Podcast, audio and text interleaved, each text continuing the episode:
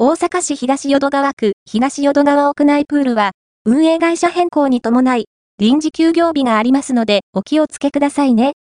東淀川屋内プールは、公益財団法人フィットネス21事業団により2006年から運営されておりましたが、指定期間満了により、2024年3月末日をもちまして、業務終了となります。提供写真4月からは、管理運営を、次期指定管理者の大阪スポーツパートナーズに引き継ぎ、運営されます。引き継ぎ業務などに伴い、3月30日、3月31日は臨時休館となりますので、お気をつけくださいね。提供写真まずは、公益財団法人フィットネス21事業団さん約18年間ありがとうございました。と言いたいですね。東淀川屋内プールは、スライダーや流れるプールなどがある屋内プール。地域の幅広い世代から利用されています。